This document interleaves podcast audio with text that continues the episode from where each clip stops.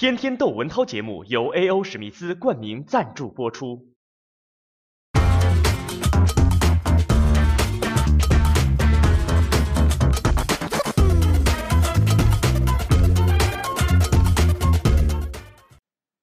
今天我想聊聊狗头金，所以我先穿成个狗头金。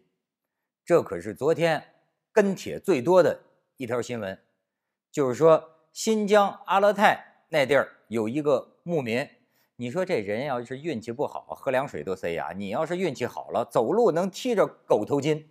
什么叫狗头金？就是天然的、有杂质的金块，你也可以说它是个石块。呃，形状不规则，颗粒比较粗，许多像狗头，所以叫狗头金。你别看它不纯，但是据说呀，它因为稀有难逢，所以比这个金子还能贵好几倍。这个阿勒泰的牧民真是交了什么运啊！走路上捡着这么一块狗头金，成了新疆啊到现在为止发现的最大的一块狗头金。大概重约不到将近八公斤，有人给他估价，不是我估的啊，说能卖一千万到一千四百万。但是他这狗头金呐，形状不像狗头，像大公鸡。还有人说呀，像中国地图。一说这个，牧民就得哆嗦了。哎，像中国地图这玩意儿是你的吗？还是国家的呀？三十多万的跟帖，我一看，大部分都在骂这个律师，说狗头律师。因为新闻里头啊，这个律师讲，关键要鉴定，要确定这个狗头金，它这块狗头金到底算不算矿产资源？如果算矿，那矿产资源法写的很清楚，都是国家所有。你牧民如果不上缴的话，你还涉嫌了侵占罪。但是这网友们有一个很朴素的一个道理：谁捡着的算谁的。你说这个道理啊，呃，很不理性吗？其实不是，这是一个古老的原则。这个古老到啊，这个当年这个古罗马的罗马法里就有了这个先占原则，就是说谁先捡着的算谁的。现在在许多国家和地区的民法里，其实有这个先占原则。但是咱们国家二零零七年出台物权法，哎呦，这物权法出台过程听说非常艰难。咱们这个物权法，我听武汉大学一个法学教授讲啊，回避了这个先占原则。其实呢，某种程度上讲，捡破烂的这个拾荒者，他就是先占原则，他捡到的东西就是他自己的。就像比如说咱们宪法。呃，写的也很清楚啊，矿藏啊、森林呐、这个山脉啊、河流啊、荒地啊、滩涂啊，这些自然资源当然都是国家所有。但是具体到，你说你走马路上，你看一个废纸，看一个垃圾，你捡起来你揣兜里了，那你算犯法吗？这玩意儿你能捡走吗？你也不能说啊，不值钱的可以归你个人。值钱的你就得上缴国家，所以这事儿里边啊讨论就多了。我呀当然是一个法盲，但是呢，我跟这个网友一样，我比较关心这个狗头金呢，我能不能不是我能不能拿着，这个牧民能不能拿着？哎，我虽然到现在为止啊一分钱都没捡着过，但是也可能将来我能交一狗屎运呢。所以这事儿我还真是硬着头皮研究了一下，这里边有个什么法呀？民法通则第七十九条说：“这个没有就所有人不明的，就是无主物啊，所有人不明的这个埋藏物、隐藏物归国家。可是这个狗头金呐，是这个牧民在这个地表上、在地面上他捡着的，它不是埋藏，也不是隐藏，所以按说呢，应该算不上这个七十九条。那。”问题的关键就变成，到底要确定这个狗头金呐，它到底是矿产资源呢，还就是一块路上的石头呢？这事儿现在就是关键了。所以有人还查那个现代汉语词典，我发现好多人可能跟我一样的心情，非常积极。说现代汉语词典说这个矿物资源的这个总称叫这个矿藏，那么有人的解读就是说啊，它得达到一定的体积啊，才叫一个矿，才叫矿产资源。当然这个咱们这个得等专家来鉴定了。我就说现在这事儿的关键就在于这狗头金算矿还是不算矿。可是我再提出一个问题，你要说石头，你不知道它算不算矿，那木头呢？前两年有一个著名的新闻，这个新闻啊，就是说四川农村里有一个农民叫吴高亮，这吴高亮在自家的这个地头上，哎，他看见一个出来这么一个黑不溜秋的这个一个枝子，木头枝子，他估摸着，他又请人来看。他觉着他们家地下可能埋着阴沉木，就四川人所说的乌木。其实我跟行家朋友打听了一下，这个近十年四川人叫起的这个乌木啊，嗯，是个似是而非的概念。因为本来乌木指的是缅甸呢、非洲那边出产的一种硬木。哎，小弟，这个椅子就是乌木。这乌木，据说现在这这种木头极少有这个特粗的大料，这这就乌乌木。但是呢，这个四川人呢，他近些年管这个埋在地底下挖出来的这个黑色的发黑的木头，他们叫乌木，也也有人呢含含糊糊的叫这个阴沉木。而且这个阴沉木这个乌木啊，其实他们说的啊不是某一种树，像这个乌木指的是。我就说它是有一种树叫乌木，但是呢，他们说的这种阴沉木啊，实际上，呃，可以是很多种树，它就是远古以前成千上万年前这大树倒了，埋在土里，有的时候是埋在这个河床里，那么成千上万年这个碳化的过程，他们管这个四川人呢管这个玩意儿现在叫呃乌木，而且这个里头分树种的，如果你这个这个乌木或者叫阴沉木啊，是那个。楠木，尤其是金丝楠木的话，那么价钱是最贵的啊。楠木，我这就是楠木啊，我这底下这个这个木木头块，当然不不是金丝楠木啊，就是普通的楠木。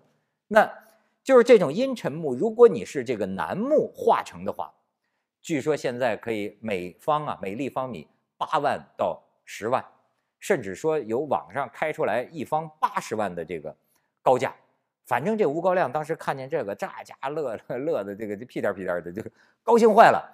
然后，而且他这个他们家这地底下埋的还不止一颗，他自己找这个挖掘机啊，挖掘技术哪家强啊？山东找蓝翔，他自己找挖掘机，吭哧吭哧，这一挖，全村都惊动了，挖挖挖，挖不了两天，警察来了，派出所警察来，说停停停停停，别别别别别别挖了。这玩意儿不是你的，然后不过来啊，不归我吗？我自家地里的。说这个不行，而且你一个人也挖不了。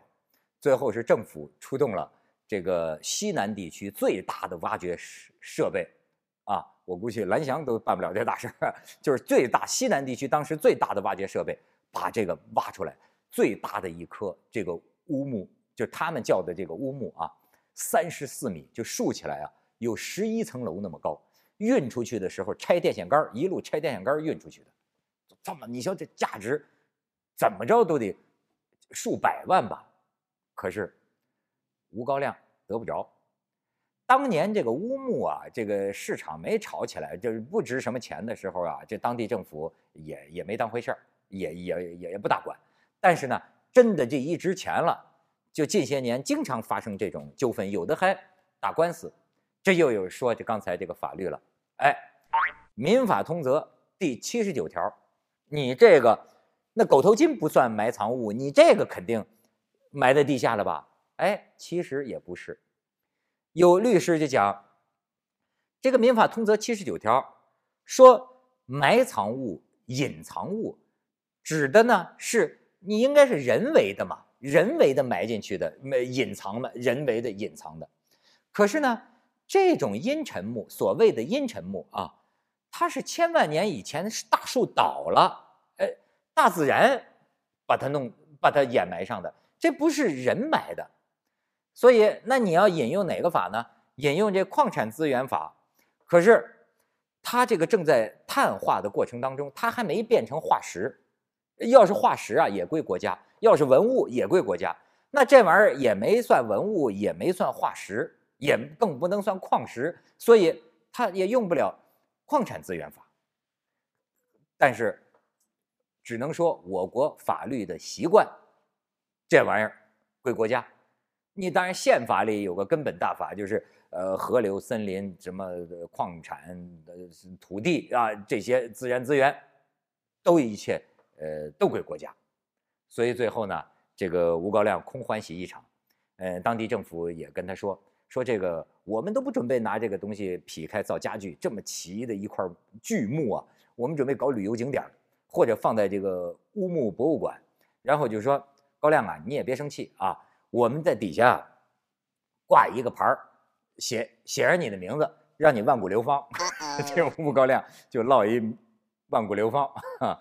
这个当然可能国家应该给点奖金吧，像这种嗯情况，所以这就是呃中国一个这个这个其实是很关键的一个问题，就是有人说啊，比如说河流属于国家，那我在河里舀碗水喝了，那算非法侵占吗？要照我这个法盲的理解啊，我觉得这个有点接近于使用权。就你你这个河流啊，河流属于国家吧？你你是使用这个呃河这个河流嘛？所以我还想到一个事儿，就是说这个过去中国古代有句话叫做“普天之下莫非王土，率土之滨莫非王臣”。传统的解释说的是啊，这个天下都是属于君王的啊，那么天下的疆土都属于君王。治理军疆土的这个各地的诸侯啊，你们都是君王的臣下，这四海之内莫非王臣。可是昨天我跟我一位老师聊天他有一个挺有意思的解释，跟这个经典的解释不一样。他说呀，这两句话有意思。头一句话说的是所有权，第二句话说的是治权，就是说君王名义上拥有所有的。土地，可是呢，这个具体土地的这个治权，甚至说是使用权，它是不是属于臣民的呢？哎，你看他这么理解，这让我这也是哎觉得挺有启发。你像英国的土地，名义上都是英国女王所有，但是你英国女王，你上谁家你不得敲门啊？你得问问人家能不能让我进去啊？哎，虽然你你名义上你算业主啊，这就是说。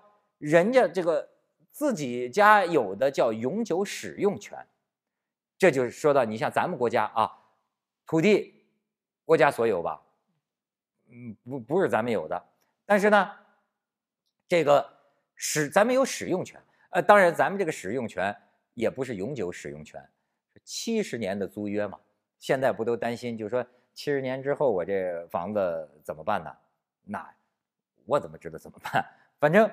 就说这里边就就是就说到这么一个概念，普天之下，莫莫莫非王土，率土之滨莫非王臣。所以我这老师讲啊，说骂李鸿章是卖国贼，对他不公平，他得有他才能卖啊，他那根本不是他的。你要较真儿的话，这个卖国贼应该是光绪皇帝或者说是慈禧太后，那是你的嘛，莫非王土嘛。李鸿章他不是不他没他不能卖他没有的。东西啊，所以这个就扯远了啊，咱就说狗头金，这个现在看来，咱们说国家所有就是人民所有，全体人民所有，所以这位牧民哥们儿，他捡着一块这个狗头金啊，他也有一份儿，但是我也有一份儿，你也有一份儿，大家都有份儿。